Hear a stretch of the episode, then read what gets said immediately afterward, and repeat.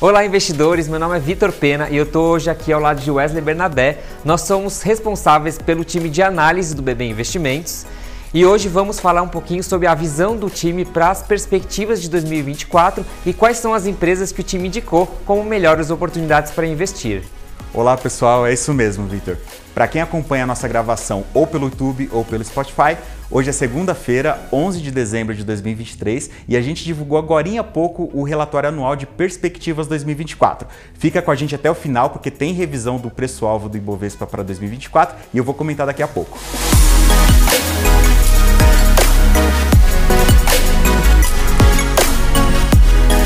Bom, acho que antes de começar, vale a pena falar um pouquinho de como o ano de 2023 foi um ano muito difícil para a bolsa, com bastante volatilidade e uma série de eventos fora do radar, como se já não bastasse todos os eventos que a gente viveu nesses últimos três anos.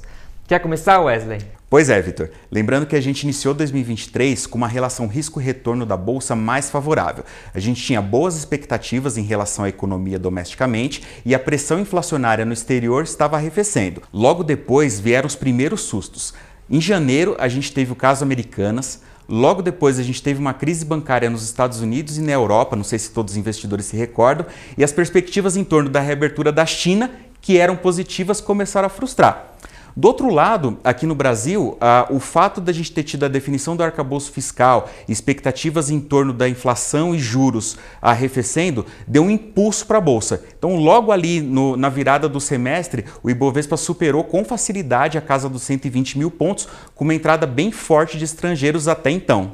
Parece bom demais para ser verdade, né, Wesley?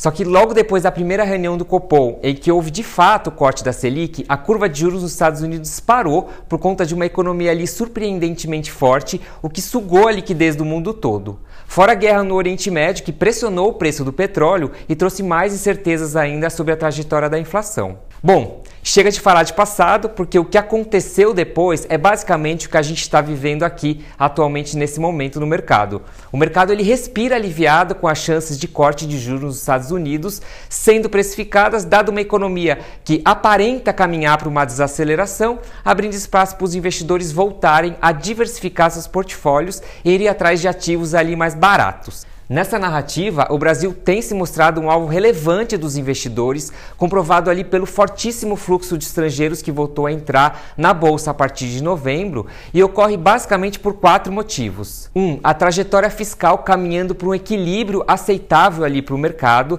Dois, a queda em curso da Selic, que parece caminhar para um dígito ao final do ano que vem.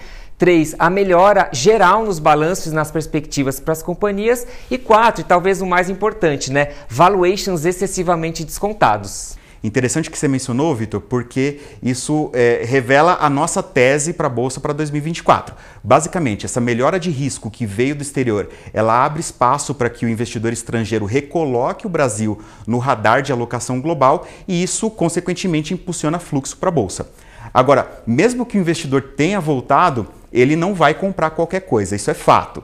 Então, de modo geral, a gente acredita que mais importante do que olhar para os descontos excessivos, que a gente vem falando em muitos casos, a qualidade dos resultados ainda vem em primeiro lugar. Então, quando a gente traça um panorama do perfil de empresas da nossa bolsa, a gente tem um segmento de commodities mais bancos que representam mais ou menos 50% do índice no total. Então, qualquer movimento que a gente tiver nesses setores traz um impacto muito relevante no índice. Então, olhando principalmente para commodities, não é muito por essa linha que a gente vai para 2024. Né? A gente não acha que as melhores oportunidades estão ali. Então, o ponto de atenção é que a desaceleração da economia global China lutando para manter um ritmo de crescimento dentro da meta, Estados Unidos em desaceleração, isso deve desaquecer de certa forma a demanda por commodities. Esse é o motivo pelo qual a gente indica, dentre as 16 companhias, apenas duas que capturam essa dinâmica de commodities, que são as mais importantes na nossa seleção, Vale e Petro. Temos também a JBS, mas que nesse caso captura uma dinâmica própria relacionada ao ramo da indústria de proteínas, certo, Vitor? Exatamente, Wesley. Dessa vez, a presença de teses mais cíclicas ganhou relevância nas nossas indicações, seja pelo momento do setor, como é o caso das incorporadoras, que devem ali se beneficiar de queda de juros, de alterações em programas habitacionais, seja pela atuação de nicho ou execução operacional diferenciada das companhias.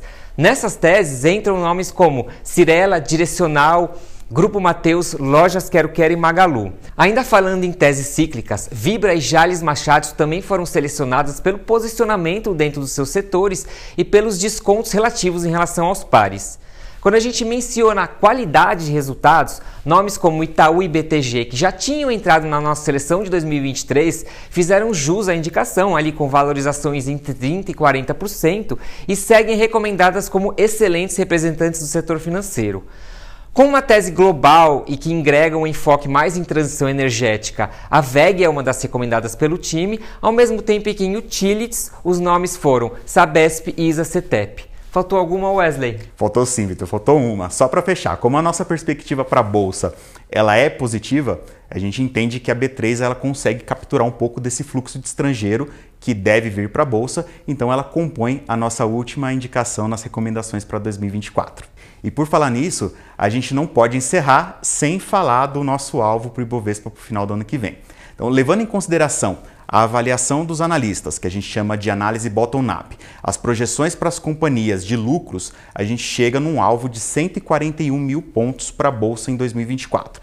Isso representa um potencial de cerca de 12% em relação aos fechamentos mais recentes de dezembro.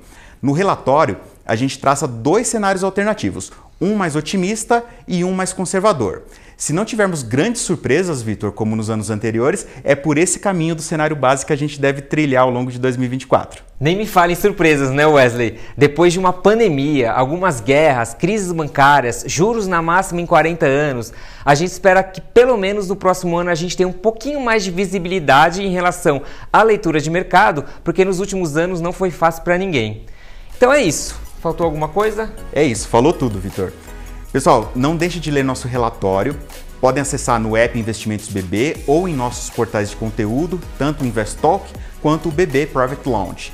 A gente também deixou os links aqui na descrição. Lembrando que no portal, nossos analistas trouxeram informações mais detalhadas, tanto em relação às dinâmicas setoriais, quanto às empresas que foram indicadas na seleção BB 2024. Obrigado pela audiência, um excelente 2024 e bons investimentos. Até mais. Até.